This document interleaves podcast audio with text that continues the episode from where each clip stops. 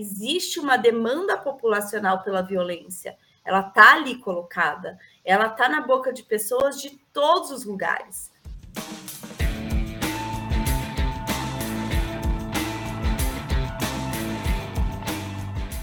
Olá, sejam muito bem-vindos ao Podcrim, o podcast do Núcleo de Direito Criminal da UFRN.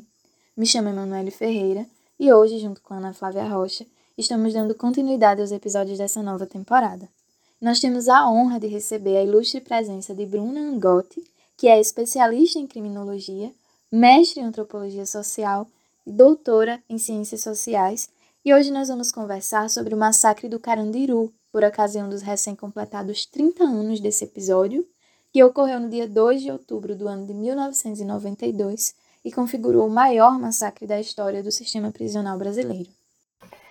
E antes de darmos início à nossa conversa, das perguntas que nós gostaríamos de fazer, eu vou fazer um breve resumo do que foi o massacre do Carandiru, só para o pessoal que está ouvindo relembrar o que realmente aconteceu, né? Como o Manu falou, ocorreu no dia 2 de outubro de, de 1992, na Casa de Detenção de São Paulo, que até então era o maior presídio da América Latina, com cerca de 7.500 pessoas, e que estava situada no bairro do Carandiru, no complexo Carandiru, por isso chamado Massacre do Carandiru.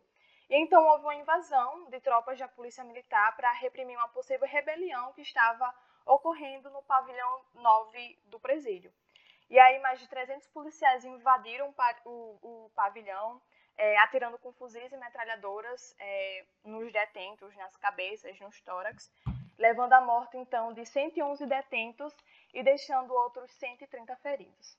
E nesse embalo que eu já, é, faz, eu já faço a minha primeira pergunta, porque é, depois do massacre houve a criação né, do Instituto Brasileiro de Ciências Criminais, de IBCCRIM, e a minha pergunta é como o massacre ele moldou e ainda molda até os dias de hoje o sistema penitenciário brasileiro. E depois do massacre, se o sistema penal brasileiro ele se tornou mais abolicionista ou mais punitivista. Tá. Bom, boa tarde a todas. É uma alegria estar aqui, fazendo parte desse podcast. Parabéns pela iniciativa. É... Olha, sobre o massacre, eu acho importante dizer que tudo aquilo que não é bem resolvido na história é... continua a existir. Então, se a gente pensar, por exemplo, na ditadura militar, né, na lei de anistia, na anistia de torturadores e na maneira como o Brasil lidou com seu passado de violência na ditadura, a gente entende, por exemplo, a violência que o governo atual propicia, é, divulga né, e, e, instiga. Então, a, a grande questão né, de resolver as violências institucionais que ocorrem de maneira séria, de maneira comprometida, é justamente para que nunca mais aconteçam, né? Não é à toa que esse é o lema, tanto quando a gente trata da ditadura militar, quanto a gente, quando a gente trata do massacre do Carandiru, né? Para que nunca mais aconteça, né?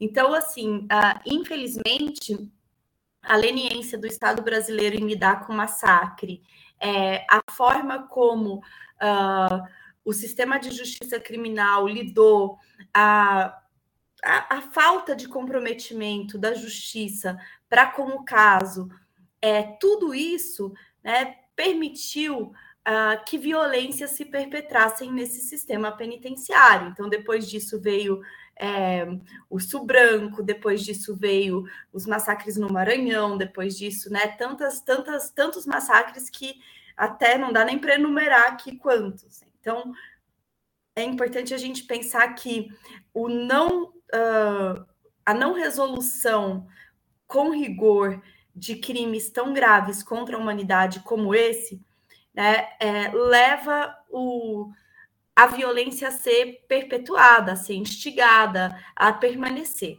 Então, o que eu posso dizer para vocês é que nos últimos 30 anos a gente tem um sistema penitenciário é, muito mais inflado, né, muito mais violento em certo sentido, uh, um judiciário que prende muito, prende mal, uma porta de entrada muito maior do que a porta de saída, leis que não são cumpridas.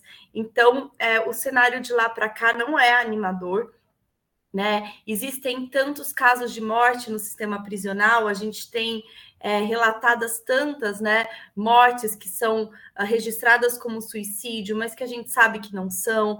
A gente tem né, mortes por brigas internas na prisão, o Estado é incapaz né, de, de, de resolver questões de facções, pelo contrário, né, se beneficia disso muitas das vezes. Então, é, Ana e Emanuele, o que eu posso dizer para vocês é que, infelizmente, é, a gente não tem um sistema penal melhor, um sistema penal menos é, punitivista, mas pelo contrário, né, um sistema muito mal resolvido, né, muito mal projetado e muito é, que opera muito mal.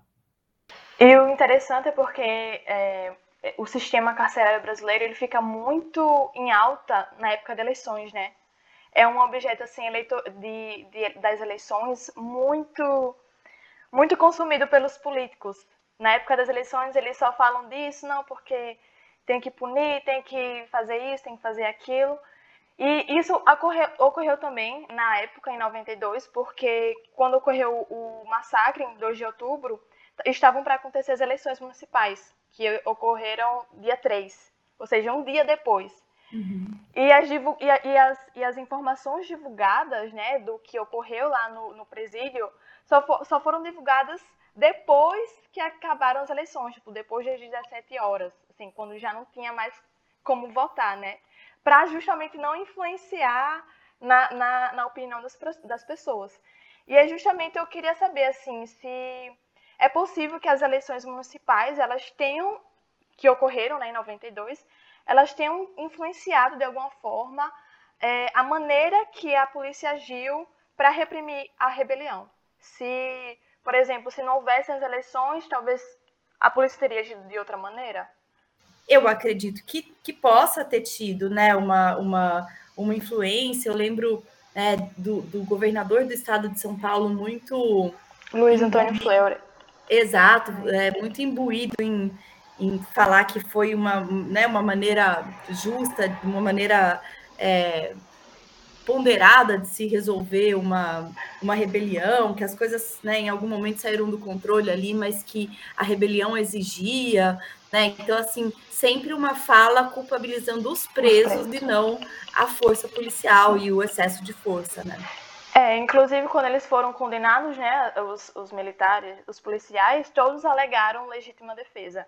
E, e mesmo que eles tenham sido condenados, o, o próprio o coronel Biratã Guimarães, ele foi condenado a 632 anos de prisão. Foi ele que pediu a permissão, inclusive, ao, ao secretário de Segurança Pública da época, e foi ele que deu permissão.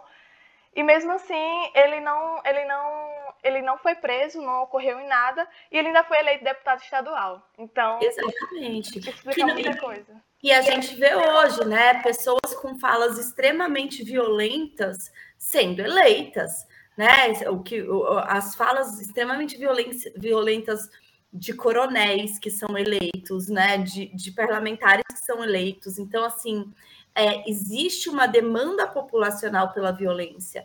Ela está ali colocada, ela está na boca de pessoas de todos os lugares. Né? Esses dias aconteceu um furto no supermercado perto da minha casa.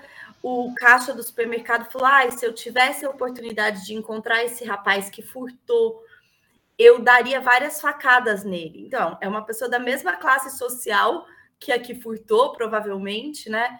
e uma pessoa que furtou, não, fez nenhum mal para ele, furtou um desodorante, uma carne, não fez nenhum mal para o atendente do supermercado, mas o atendente se coloca ali no lugar do que trabalha honestamente, do que né, paga suas contas, então o outro merece a morte. Então, assim, é uma sociedade.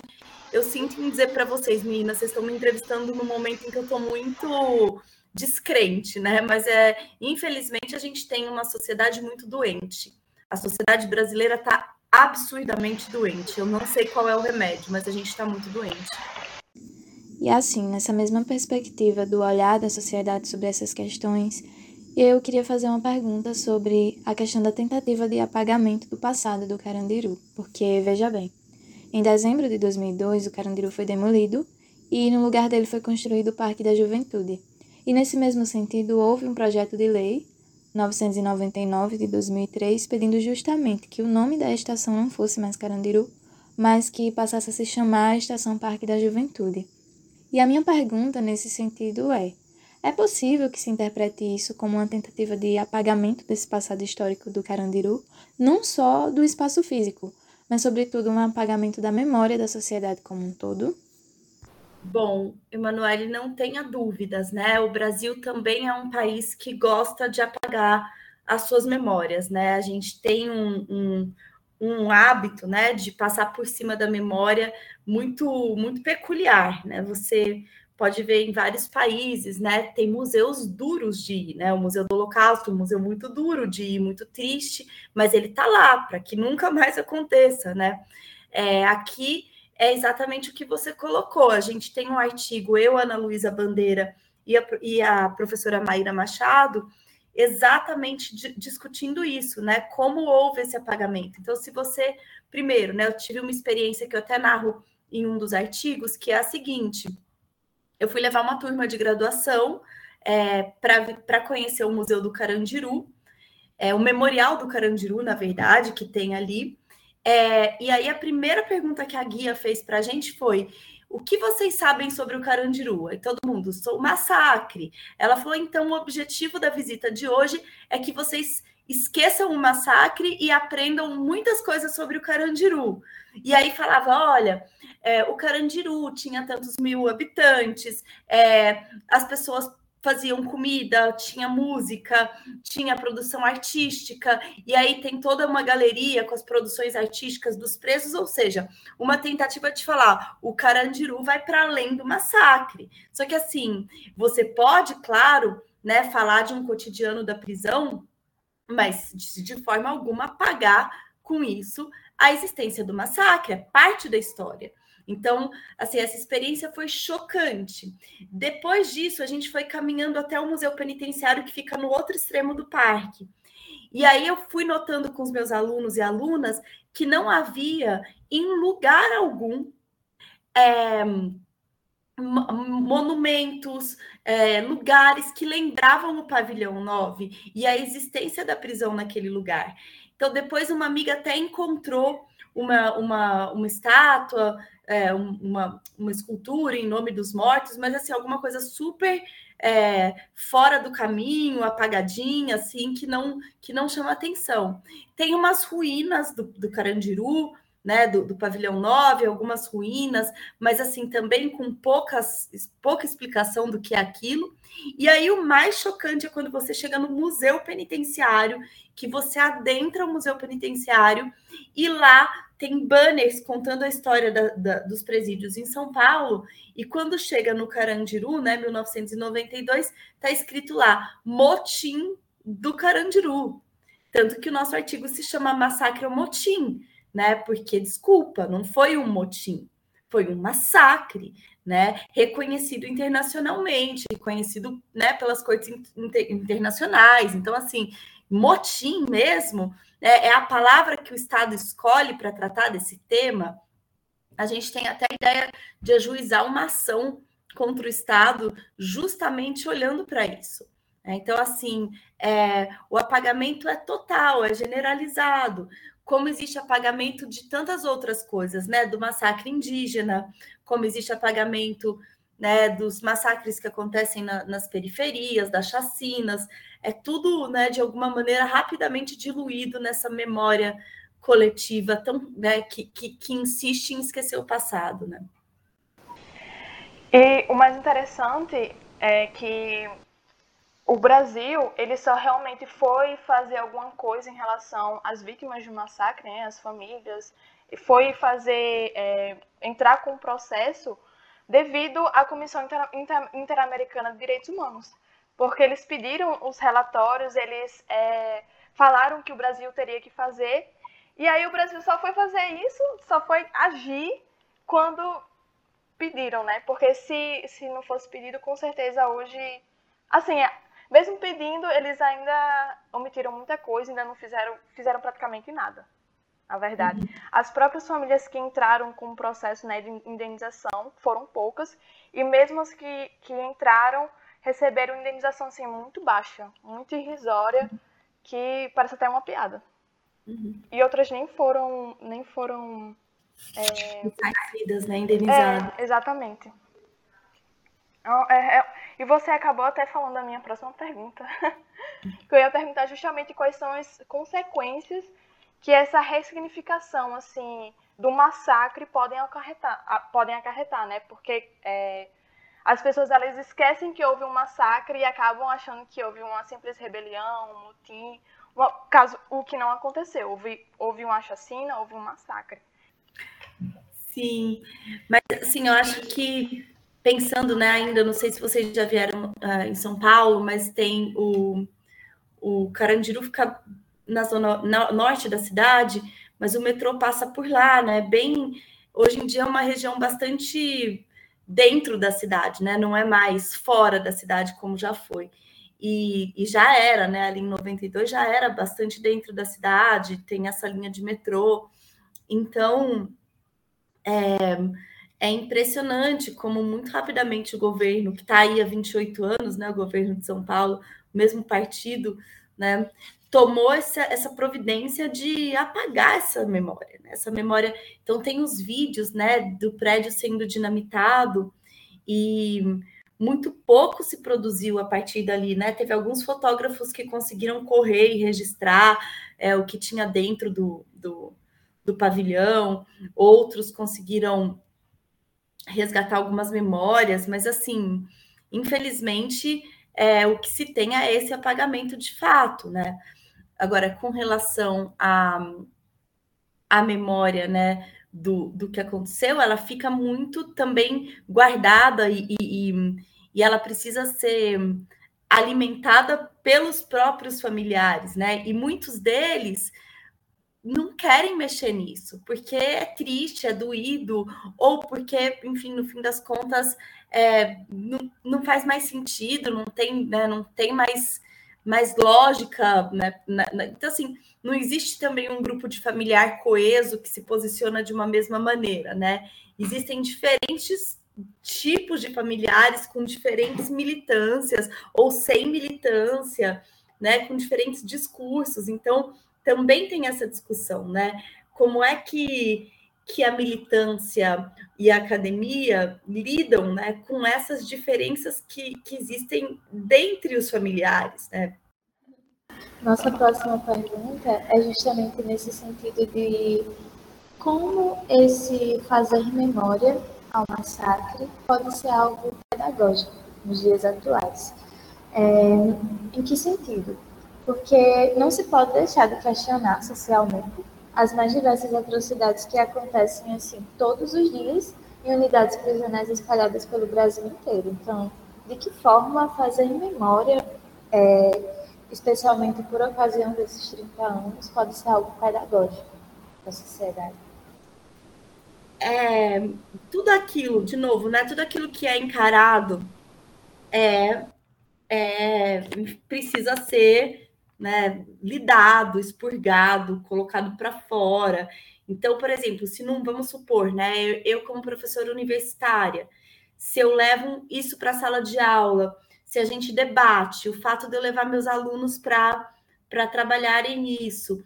Eu tenho certeza que a gente está lidando com estudantes de direito mais sensíveis, com estudantes de direito é, que se sensibilizam, que conhecem uma história que não vão ser juízes que vão facilmente canetar qualquer coisa e, e ignorar as violências institucionais, estruturais. Então, assim, eu acho que é, encarar os fatos, né, expô-los em sua crueza, é uma forma extremamente didática, né, seja na academia, seja para a sociedade, de chamar a atenção né, uh, ao dar um curso de execução penal, ao dar um curso de criminologia ou de qualquer fase do direito penal, do processo penal, a gente tem que trazer a realidade à tona. Dói a realidade, né? Os alunos de graduação, principalmente aqueles recém-chegados, né, levam susto com a realidade, com foto de violência, mas assim, se, se a gente não consegue falar numa linguagem é, realista, né? Se a gente trabalha sempre com eufemismo, a gente não consegue falar a realidade, né? Então, eu acho que a gente precisa colocar mais o dedo na ferida, seja em palestra, seja uh, nas nossas ações judiciais, nas nossas demandas, é, na militância, seja em sala de aula. Assim, é didático lidar com um passado de violência, com um presente de, viol de violência, porque senão a gente está formando polianas, né? Pessoas que veem um mundo cor-de-rosa jogando o jogo do contente e quando forem juízes e juízas, têm uma dificuldade tremenda em, de fato, né, encarar a realidade nua e crua das coisas. E o mais interessante é porque eu tava quando eu estava procurando, né, a respeito do Carandiru, eu fui atrás de podcasts, de vídeo, assim, o que é que o pessoal tava falando sobre. E esse ano está completando, completou, na verdade, 30 anos é, do, do massacre. E quando eu pesquisei no Spotify, simplesmente só tinha, só tinha dois podcasts falando sobre. Porque eu achei, na, assim, antes eu disse, meu Deus, vai ter tanto podcast falando sobre isso. Mas quando eu fui ver, não tinha. Tinham dois podcasts falando sobre um massacre. Quer dizer, 30 anos de um maior massacre já ocorrido no sistema penitenciário brasileiro e ninguém está falando sobre isso, né? Exatamente. Isso é super importante, né? Fala-se num nicho muito específico. Então, assim, aqui em São Paulo tem o nicho da GV com a Maíra e com a Marta, tem o pessoal da Pastoral Carcerária, que tem uma militância super legal, tem a família, né? Tem os, os, os coletivos de familiares de preso, que tem né, uma incidência super importante, mas fica restrito à nossa bolha, né? É, nossa bolha que, enfim, é, de alguma maneira também não consegue dialogar tanto com o, mundo lá fora, né? Por exemplo, acho que nenhuma mídia trouxe à tona, eu posso estar enganada porque eu também não assisto televisão, né? Mas acho que não, eu não, não, não me lembro de no dia 2 de outubro ter visto falar sobre os 20, os 30 anos do massacre. Agora, dia 8, vai ter uma manifestação grande que eles vão é, performar com 111 pessoas o perímetro, vão tentar fazer o perímetro do, do pavilhão 9, né? Então, acho que tem algumas ações super importantes, mas também né, espera-se que essas ações sejam de fato divulgadas, mencionadas, né? E assim, outra coisa muito importante de se colocar é que não se trata simplesmente de um episódio isolado, né? Ele desencadeou muita coisa no cenário penitenciário brasileiro. Por exemplo, em 93, Logo depois, pouco tempo depois do massacre do Carandiru, um grupo de detentos decidiu formar uma organização para evitar que novos episódios de tortura e maus tratos acontecessem. Esse grupo hoje é conhecido como PCC. E aí, em seguida, diversas outras facções foram criadas e hoje elas são fortemente associadas à criminalidade. Como a gente pode tentar reverter essa situação? Se seria possível em alguma hipótese? E como os detentos brasileiros podem ter voz para impedir que novos massacres aconteçam nos tempos atuais. Tem vários estudiosos de facção, né? tem a Camila Nunes, tem o Bruno Paes Manso, Gabriel Feltran, enfim, tantos autores e autoras importantes. Eu mesma não sou uma estudiosa de facção, mas eles trazem elementos bem importantes, né? Eu acho que tem, falando de uma maneira bem geral, assim, é, na violência do Estado nascem as facções, né? A, a, facção não é paralela ao Estado, ela é simbiótica com o Estado. O Estado, de um certo modo, precisa das facções para pacificar a, e organizar as prisões, né? E, enfim, as facções só existem porque existe a prisão, porque existe o Estado. Então, existe uma relação simbiótica ali, e, assim, é, é quase impossível não existir facção num sistema tão violador de direitos como o nosso, né? De alguma maneira a facção acaba entrando como uma uma outra via, né, na organização da prisão. Então, é, o massacre do Carandiru, né, gerou facções. É, os massacres não só geram facções, mas reforçam o, poder e o papel das facções. Então, é, tem um imbricamento entre facção e violência né, prisional. Aqui em São Paulo, a gente teve uma diminuição muito grande da violência dentro das prisões, é, das rebeliões, a partir da fundação do PCC, é, e isso ficou muito claro em 2006, né? O poder do PCC, a potência que, o, que a facção tem nessa, nessa organização e nessa simbiose com o Estado. É, agora, as facções são muito violentas, de fato, né? Tem toda, toda a construção da, do papel das facções nas periferias, é, e ao mesmo tempo, né, muita gente chama de poder paralelo, mas eu prefiro olhar nessa perspectiva do, do poder simbiótico, né? Tem, tem uma relação é, também da, da polícia com as facções, das milícias, né, com as facções. No Rio de Janeiro isso está muito imbricado. Então, assim, não dá para tirar o Estado da jogada e falar que a facção, né, ela, ela vem para substituir uma lacuna estatal. Não, ela vem para reforçar o Estado também, de certa maneira. Né? Então, assim, não sou a maior especialista nisso, tem gente melhor que eu para falar disso, mas é, grosso modo, é, é, essa relação de Estado e facção precisa ser pensada. Né? E é, é, engraçado porque eu estava lendo justamente o livro do Bruno Paes Manso, e é, uma, uma das logos, assim, se eu posso falar logo, do PCC, né, o primeiro comando da capital, é justamente paz, justiça e liberdade, se eu não me engano. Se eu estiver errada, perdão. Mas é, né? E assim, eles mesmos, eles têm uma política de se protegerem, justamente da, da violência que, que ocorreu, né? Do Carandiru, do massacre. E eles fizeram até uma. É, se eu não me engano, eles têm sintonia geral final. Que um dos presos, um dos, um dos participantes lá disse que é como se fosse o STF, o nosso STF. Então, e, e é separado em sintonias, como se fossem uns ministérios, né? Então, assim, é interessante como por causa da repressão policial, eles acabaram se juntando e, e criando o próprio. É, a própria. A própria moral, se eu posso dizer assim, as uhum. próprias, as próprias regras morais. Proceder, né, que eles chamam. É, exatamente. É bem é, é, é interessante, assim. É, e tem um estudo antropológico super interessante de um amigo meu, do Adalton Marques, que ele estudou justamente o proceder, né? E como esse proceder ele ele vaza da periferia para pro, da, das prisões para a periferia, da, da periferia para os centros, do, né, é fluido, ele não está só dentro da prisão, né, tem todo um, a, a, uma fluidez dessas regras que transitam por aí, né. E já nos encaminhando para o final do podcast de hoje, vou fazer uma última pergunta.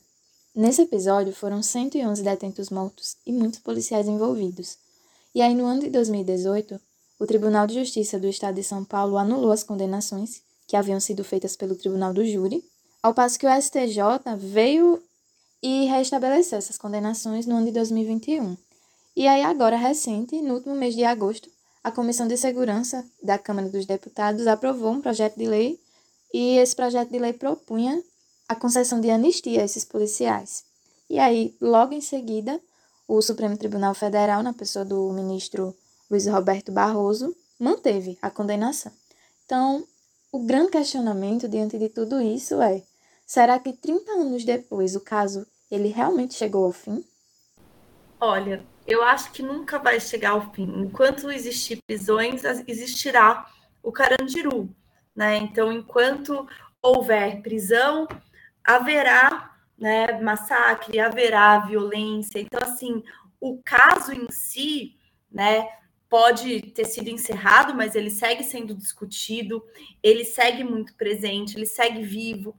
Né? As há tantas famílias, como vocês colocaram, sem indenização, há tantas pessoas não responsabilizadas, então ele não, não é encerrado, né? não tem como encerrá-lo.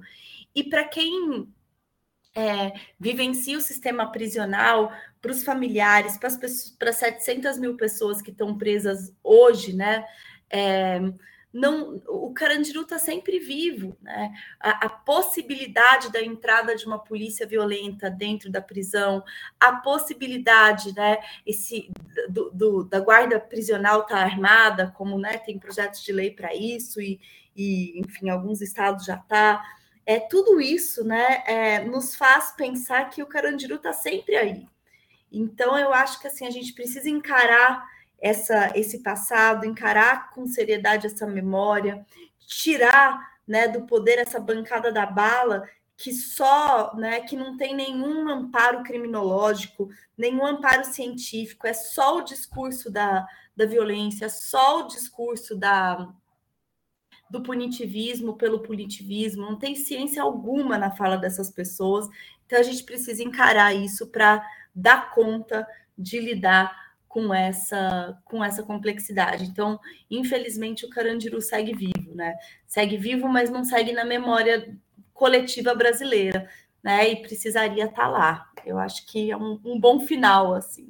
Bom, a gente chegou ao fim do nosso episódio. É, gostaríamos de agradecer imensamente a nossa convidada, a antropóloga e advogada Bruna Angotti, por ter nos propiciado esse momento de aprendizado e reflexão acerca de um momento tão severo, tão aflitivo, ocorrido no sistema carcerário brasileiro. Então, Bruna, mais uma vez, muito obrigada. Obrigada a vocês, muito obrigada, parabéns de novo pela iniciativa e quero ouvir os outros episódios, depois quero o contato aí do podcast para ser seguidora. Parabéns. Bom, mais uma vez, muito obrigada por ter aceitado participar e dessa vez nos despedimos em definitivo por aqui. E se você ouvindo se interessou por esse episódio, não se esqueça de compartilhar e ficar de olho no que o Podcrim está preparando para você, viu? Até mais.